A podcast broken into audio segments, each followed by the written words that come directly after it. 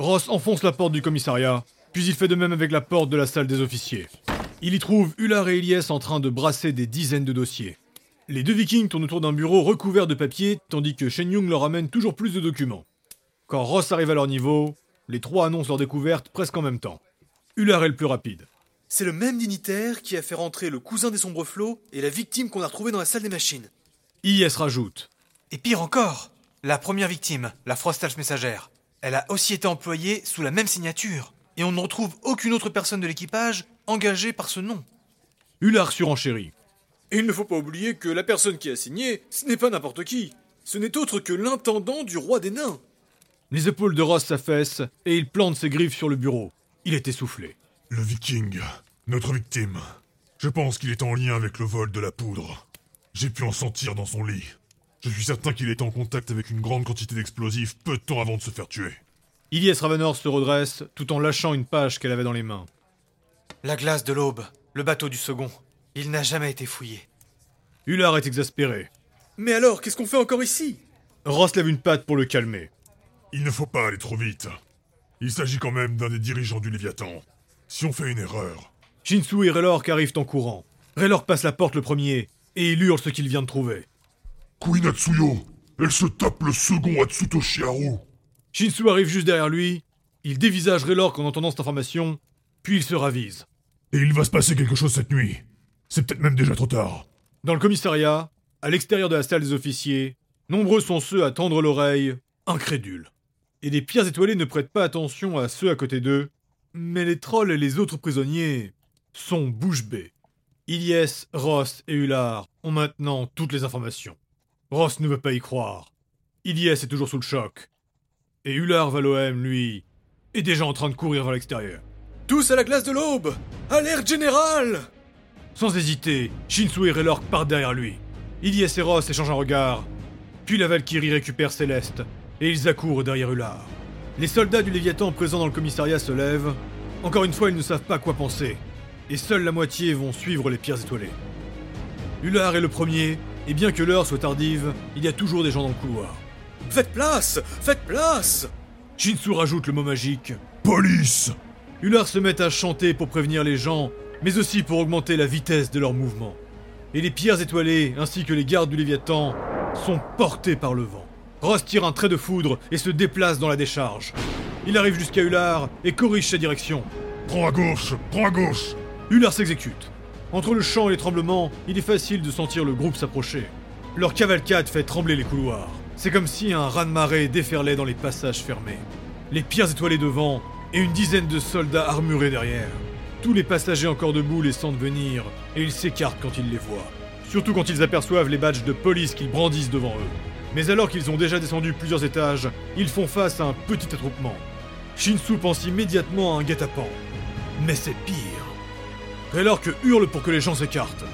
Poussez-vous Écartez-vous du chemin Des visages se tournent vers eux. Ils ont tous des gros yeux. Et au milieu de ce regroupement, la petite chatte, Didi, fait des ronrons. Shinsu et Raylork sont attaqués à nouveau par la magie.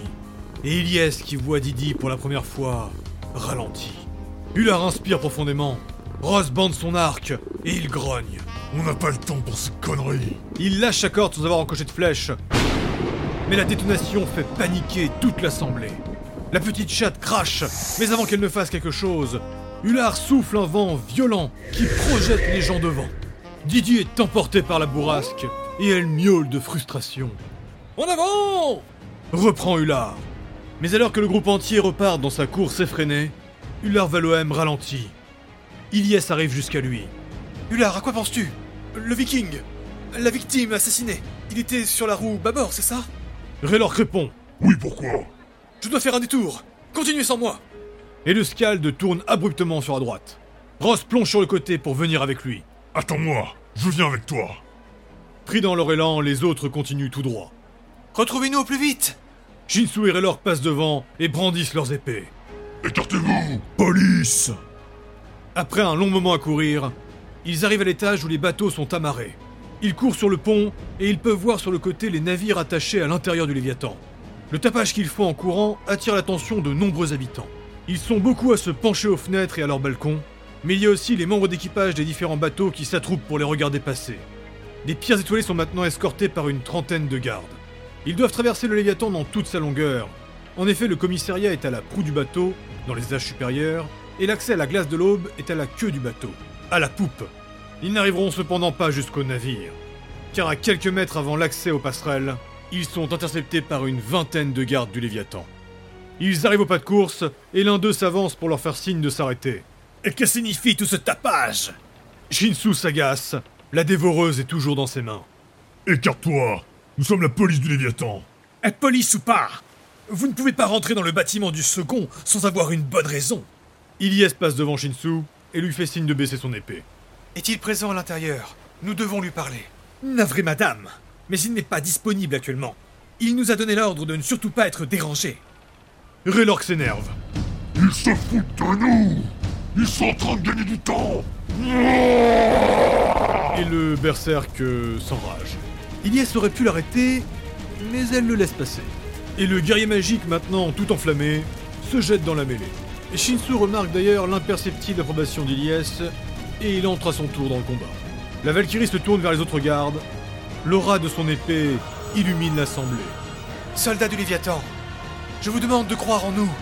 Battez-vous à nos côtés, et la vérité vous sera révélée. La lumière de Céleste s'éteint un bref instant, comme pour accompagner les dires de sa porteuse. Mais si vous décidez de nous affronter, alors vous périrez. Et Ilyes rentre à son tour dans la mêlée. Elle est suivie par la presque totalité des gardes galvanisés. Ular ralentissait sa course quand il était avec les autres, mais maintenant qu'il est avec Ross, il sait qu'il peut y aller. La vitesse du jeune viking est décuplée par sa magie. Les Scalds sont réputés pour être des grands coureurs, et l'un de ses maîtres était de loin le meilleur. C'est d'ailleurs le père de Yaka, l'un de ses élèves. Ross lui utilise sa foudre pour se déplacer, il grésille dans tous les sens et il est porté par son électricité. Les deux remontent les étages et ils arrivent en très peu de temps au niveau de la roue à aube bâbord.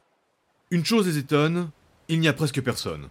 Certes, l'heure est tardive, mais ils savent qu'il y a toujours du monde dans les postes de commande. Le Léviathan, après tout, ne s'arrête jamais. Un kobold et un frostaf de l'équipage arrivent jusqu'à eux. Messire, vous voulez quelque chose? Ular improvise nonchalamment. Malgré la sueur sur son front, il semble très confiant. Eh bien, nous avions cru comprendre que vous manquiez de personnel ce soir. Nous sommes donc venus vous aider. Ross reste en retrait. C'est très aimable de votre part, mais, mais tout va pour le mieux. Les yeux perçants du chasseur remarquent que le kobold commence à transpirer. Et derrière, il voit un autre Midgardien s'affairer sur un conduit.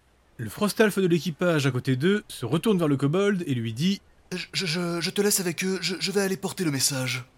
Et il commence à s'éloigner d'un pas pressé. Ular va le suivre et le rattraper. Il le prend par l'épaule. Eh, mais voyons mon ami, pourquoi partir si vite? Nous venons à peine de nous retrouver. Et nous avons tellement de choses à nous raconter. L'envoûtement était risqué, mais il vient de réussir. Le pauvre Frostalf est pris dans la magie du lard. Et pendant quelques minutes, le Scald pourra le manipuler. Ross ignore littéralement le kobold en face de lui et avance pour voir ce que fait l'autre personne au niveau du conduit. Eh, Messire, messire, je, je vous prie de ne pas avancer. Cette zone est en travaux, voyons, vous devez. Ross charge de la foudre rouge entre ses griffes et le kobold fait un pas de recul craintif. Vous là Vous faites quoi dans cette trappe? C'est un Valkyne qui se redresse, et ses grandes oreilles se baissent quand il voit le badge de police sur le torse de Ross Yasankak. Écoutant le Frostalf manipulé par sa magie, Ular lui donne la réponse. Il place des explosifs Arrête-le tout de suite Ross dégaine son arc en une fraction de seconde. Le Valkyne s'élance pour s'enfuir. L'archer se retient de mettre sa foudre dans son tir. Il vise et relâche la corde. Il a cependant pris une flèche particulière, celle-ci est reliée par une chaînette en mitril. Son projectile traverse la cuisse du Valkyne, et avec la chaîne il le retient pour qu'il ne parte pas plus loin. En bas au niveau du bateau, c'est un véritable chaos. Un combat sans queue ni tête où les gardes du Léviathan se battent entre eux. Et les pierres étoilées de leur côté essayent d'avancer. Ils tranchent, ils frappent. Raylork ne retient pas ses coups et Shinsu en profite allègrement. Ilyes, elle, essaye de raisonner les malheureux qui les empêchent de passer. Par pitié, baissez vos armes et laissez-nous l'accès au bateau Shinsu aperçoit un groupe qui sort de l'embarcation. Relorque Il y en a qui partent avec des caisses Arrête-les Le guerrier magique est juste à côté de lui, mais Shinsu sait qu'avec sa magie, il pourrait les atteindre. Raylork hurle pour lui répondre, et il s'exécute. Il brandit son épée la plus magique, la flamboyante. Il concentre la magie sur la pointe de sa lame, et il envoie un trait de flamme pour bloquer la progression du groupe de porteurs. Cependant, Ce que ces derniers transportaient était hautement inflammable. Le sol s'est mis à trembler. Les combats se sont arrêtés. Tous ont les yeux écarquillés. Mais alors qu'Ilias espérait que l'affrontement s'achève, il reprit de plus belle. Tous les combattants sont maintenant certains que cette bataille est d'importance. Raylork est toujours en rage, et heureusement, il ne s'est même pas rendu compte qu'il vient de tuer les pauvres porteurs qui ont explosé avec la poudre à canon. Alors que la dévoreuse réclame du sang et que Shinsu est emporté par une danse mortelle, le guerrier est de plus en plus éclaboussé par l'hémoglobine des gardes qui s'agglutinent autour de lui. Mais peu à peu, il se rend compte qu'il n'ose plus s'approcher de son épée, et des archers commencent à le cibler. Ilyes apparaît dans un flash de lumière et le protège des tirs ennemis. Shinsu, arrête ce carnage Disparais et trouve le second Le Frostalf ne lui répond pas, mais son faciès s'obscurcit et il devient presque translucide. Une magie de Loki qui ne dure pas longtemps, mais qui lui permet de se camoufler un bref instant. Ces précieuses secondes vont lui offrir un couvert pour qu'il ait le temps de se jeter sur un des volumineux cordages qui attachent la glace de l'aube. Une fois atterri sur la lourde corde, il se met à courir et croque une patte d'araignée. Avant qu'il ne redevienne visible, il s'agrippe sur le côté de la corde et se place pour que personne sur le quai ne puisse le voir monter. Raylord Dratek explose et Ilyes accourt jusqu'à lui. Il vient de rater la maîtrise d'un de ses sorts Elaxa, Raylord et ses adversaires sont roussis par les flammes. Dans sa rage, le guerrier magique est cependant immunisé par le feu. Pour les gardes, c'est d'ailleurs un combo terrible qu'ils ont face à eux. Toujours enragé, il va pour incanter. Raylord, je t'en prie, arrête de tout cramer L'ordre d'Ies Ravanor arrive jusqu'aux oreilles du berserk enflammé et il retient son invocation. Frustré, il hurle à nouveau et frappe avec ses deux épées. Quand Shinsu se bat, il vise toujours les points vitaux. Mais quand Raylork attaque, lui, il frappe de tous les côtés. Mais cela n'empêche pas parfois de voir le troll trancher un bras. Ross penche sa tête à l'intérieur de la trappe. Elle mène à un conduit qui descend bien profond. Il remarque aussi que la jointure de cette ouverture est normalement colmatée par une pâte gluante. Sûrement un moyen pour empêcher l'odeur de la poudre de se propager à l'extérieur. Car en effet, une fois la tête à l'intérieur du conduit, le museau du Valkyne est assailli par une puissante odeur de poudre à canon. Ular continue de faire le point avec le Frostalf qu'il a pris dans son enchantement, et il converse avec lui comme si c'était un ami d'antan. Pendant qu'il faisait ça, il a, comme si de rien n'était, intercepté deux gardes et leur a demandé d'aller sonner l'alerte.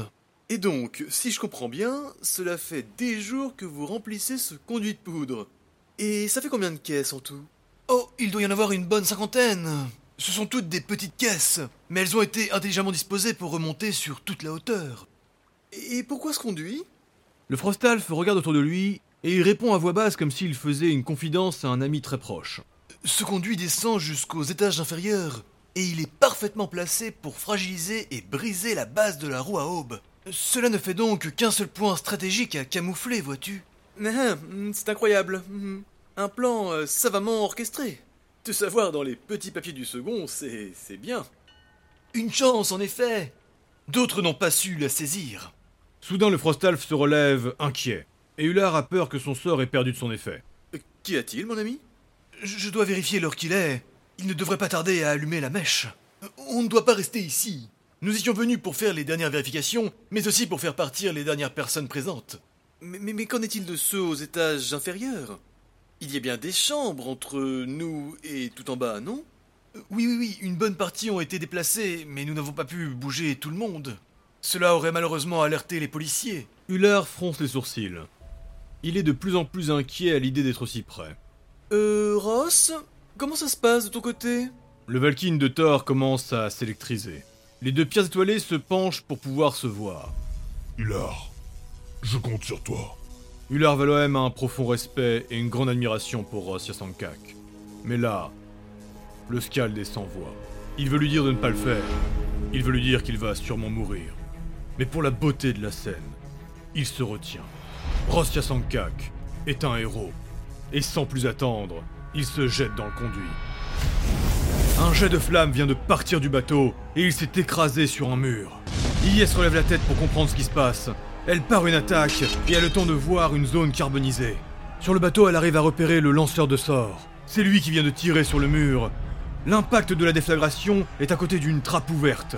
La Valkyrie ne comprend pas ce qu'il cherche à faire au loin, mais elle sait qu'il faut toujours empêcher un mage d'arriver à ses fins. Ce magicien est un viking, sûrement un prêtre d'Odin. Il lève les bras à nouveau pour invoquer une boule de feu. Raylork Arrête-le Elle pointe Céleste dans la direction de l'invocateur.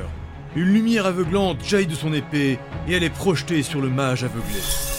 Le sort de feu est alors retardé, mais le mage finit par l'envoyer. Instinctivement, le guerrier magique frappe dans les airs et une rafale de vent intercepte la boule enflammée. Ilyes lève Céleste au-dessus de sa tête et son épée brille de plus en plus intensément. La Valkyrie se fait frapper alors qu'elle prépare son attaque, mais elle encaisse en hurlant. Et c'est à son tour de frapper dans l'air. Une courbe lumineuse est envoyée en direction du mage. Ce dernier n'essaye même pas de l'éviter. Il se dépêchait d'envoyer une autre attaque enflammée, mais il est projeté par la magie de lumière. Ilyes n'a pas le temps de crier victoire, qu'elle voit trois traits de feu partir du bateau. Sur le pont de la glace de l'aube, Atsutoshi Haru et un autre Frostalf viennent d'incanter. Brassant l'air et repoussant ses adversaires, Raylord Dratek combat le feu par le feu. Et des vagues enflammées partent à la rencontre de la magie des Frostalf. Et de justesse, les trois traits de feu sont interceptés. Ilyes fait appel une nouvelle fois à la magie des Valkyries. S'abaissant sur ses appuis, elle part deux attaques. Elle esquive une dernière et elle frappe dans les airs. Puis elle disparaît dans un rayon de lumière. Elle ne peut le faire souvent car c'est épuisant, mais grâce à cela elle arrive à quelques mètres du bateau. Et elle est placée entre le second Atsutoshi Haru et la cible de ses déflagrations. Cessez immédiatement vos invocations Vous êtes en état d'arrestation Les mages à l'intérieur du bateau murmurent entre eux et recommencent à invoquer. Ilyes brandit son épée dans les airs pour les aveugler. Mais cette fois, le second Atsutoshi ne vise pas la trappe. Il pointe sa magie sur elle. Et les deux rayons de feu s'abattent sur Ilyes Ravanor vif argent. Raylork intervient. Et un éclair jaillit de lui pour contrer la magie d'Atsutoshi. Juste à temps, les sorts s'opposent et explosent. Mais là encore, ils n'ont pas le temps de se réjouir, car l'autre mage, lui, avait visé la trappe. Et une boule de feu tombe et disparaît dans l'ouverture.